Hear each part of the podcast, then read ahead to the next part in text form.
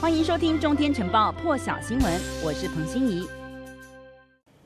好了，C N，今天清晨五点的头条就是从接下来等一下我们看到四张照片开始，而这四张照片现在出现在美国 FBI 以及美国司法部。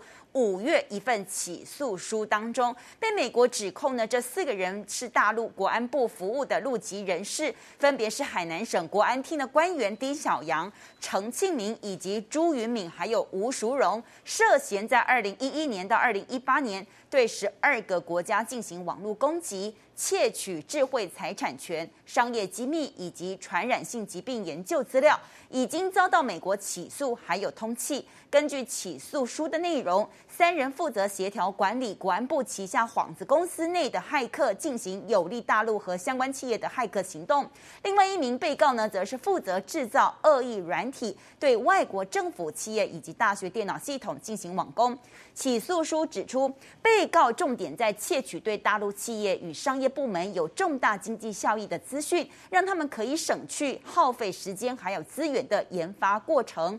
为了掩蔽大陆政府在当中的角色，也和海南国安厅成立海南先盾科技开发有限公司作为掩护，受害者遍及美国、英国、瑞士、奥地利。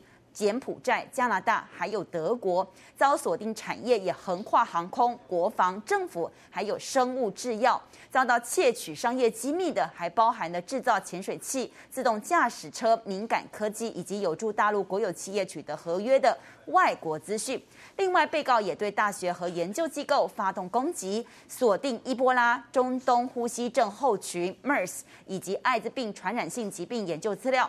被告呢被依被告呢被依照密谋进行电脑诈欺罪和经济间谍罪起诉，最重分别可以判处五年与十五年有期徒刑。美国 FBI 已经对四人发出通缉令。美国司法部副部长莫纳科也说，这些罪名呢再次凸显中国大陆持续利用网攻窃取他国资讯。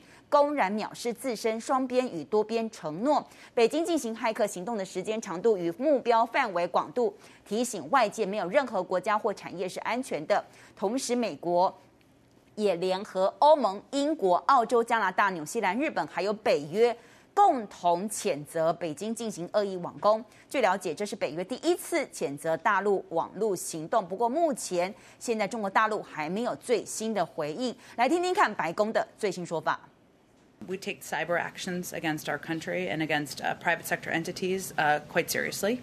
Um, the Department of Justice is imposing costs and today announced criminal charges against four MSS hackers. Uh, these charges address activities concerning a multi year campaign targeting foreign governments and entities in key sectors.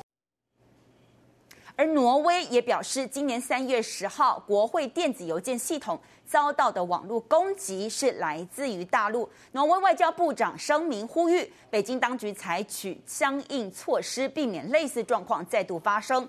挪威情报部门调查显示，大陆的这个网络呢，已经威胁到民意的机构。挪威几个盟友，还有欧盟和微软公司也都证实了这项结论。攻击事件当中呢，微软电邮软体 Exchange 的一个安全漏洞遭到骇客利用。挪威现在已经召见大陆大使，直接来讨论网络攻击的问题。而美国总统拜登也出面说，他认为大陆政府并没有直接自己从事网络情搜活动。但是，确实对于国内进行这种勾当的人呢，提供了保护。白宫也说，美国现在针对大陆在全球网络骇客行动当中所扮演的角色，保留采取进一步行动对付大陆的权利。拜登说，针对这些网络骇客活动的调查还在进行当中，预计将会提出详细的报告。我们来听听看拜登怎么说。To the best of my knowledge, and I'm getting a report tomorrow morning on this, a detailed report. My understanding is that the Chinese government, not unlike the Russian government, is not doing this themselves, but are protecting those who are doing it, and maybe even accommodating them being able to do it. That may be the difference. Thank you. Mr. President, Mr. President. Did the Olympics go forward, Mr. President? They are. 有注意到刚刚拜登谈话结束的时候，现场记者追问的问题吗？现场记者追问东京奥运应该继续举办吗？那么拜登刚刚说他们会，就是指奥运会继续举办，就是因为冬奥开幕倒数，不断的传出选手还有工作人员确诊。白宫发言人沙奇呢，今天在媒体简报会上也说，美国第一夫人吉尔。访问日本行程没有变动，成员会遵循严谨防疫措施，限缩与大陆的大众的接触，还有活动范围。美国也知道有几名选手确诊，目前持续关注情况当中，也希望确诊选手可以尽快康复。沙奇指出，公共卫生现在是冬奥优先核心重点。日本政府和国际奥委会 IOC 已经会确保选手和一般大众的安全。那么，白宫先前在十三号就确确。认过了，吉尔将会率团访问日本，出席冬奥开幕式，而这将会是总统拜登一月底上任以来，吉尔第一次单独出访海外。美国副国务卿雪曼到底要不要去大陆呢？美国国务院发言人普莱斯在媒体简报会上回应。他被问到相关问题，他还是不愿正面回应，只说美方持续寻求与大陆往来机会，但是任何访问成型与否都取决于是不是有实质性的建设性的意义。指的就是美国国务院第二把交椅资深外交官雪曼，十八号到二十五号出访亚洲，预计造访日本、南韩以及蒙古。先前就传出过雪曼可能打算造访中国大陆，但是因为北京拒拒绝让雪曼和位阶相当的大陆外交部副部长乐运成会面，美方呢因而取消行程。不过路透社十六号这么报道，美国还在和大陆来讨论雪曼访中的可能性。如果一切安排顺利，雪曼可能在亚洲行最后一站访问中国大陆。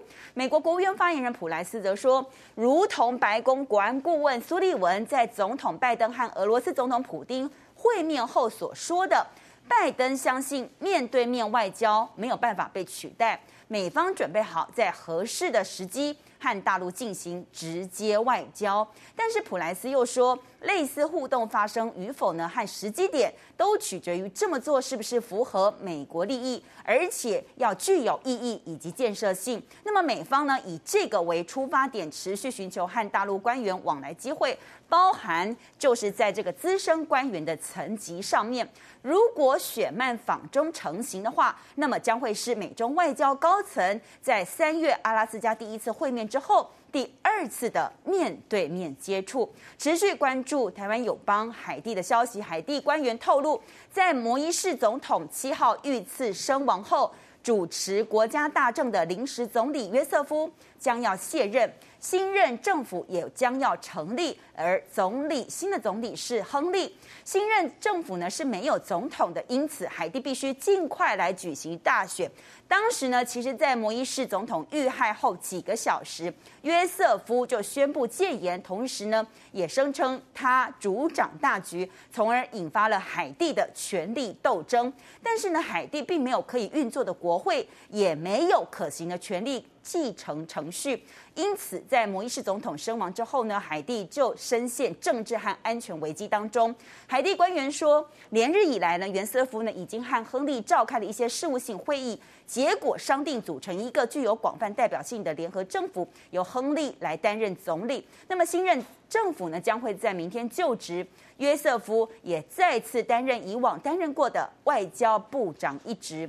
美国迈阿密前锋报报道说，摩伊士总统七号凌晨一点三十四分，这个时间是在他遇害的之前，他曾经打电话给海地国家警察局的局长，说他们他们指的应该是嫌犯正在房子旁边开枪，尽快动员人力。摩伊士还喊着说：“我命危在旦夕，快来救我。”而报道指出，摩伊士在拼死求援的这个十分钟之后，就遭到夺命攻击。那么，由于他的安全部队呢没有现身的迹象，摩伊士在这期间呢，似乎还曾经打了另外一通电话。这次呢是打给海地国家警察局一名受过战术训练的警官，而这名警官说接起电话说：“总统先生。”接着摩伊士呢就喊着这名警官的名字，说：“你人在哪？”摩伊士接着说：“我需要你的协助，而且就是现在。”在两人结束通话前，现场说曾经有一片寂静，随后响起突击步枪声。这名警官当时对他的警察同僚大喊：“大家快点回到你们的车上，必须马上离开。”但是这名警官据说在接受美国迈阿密前锋报访问的时候是要求匿名，因此这项消息目前还没有办法进一步获得证实。更多精彩国际大师，请上中天 YT 收看完整版，也别忘了订阅、按赞、加分享哦。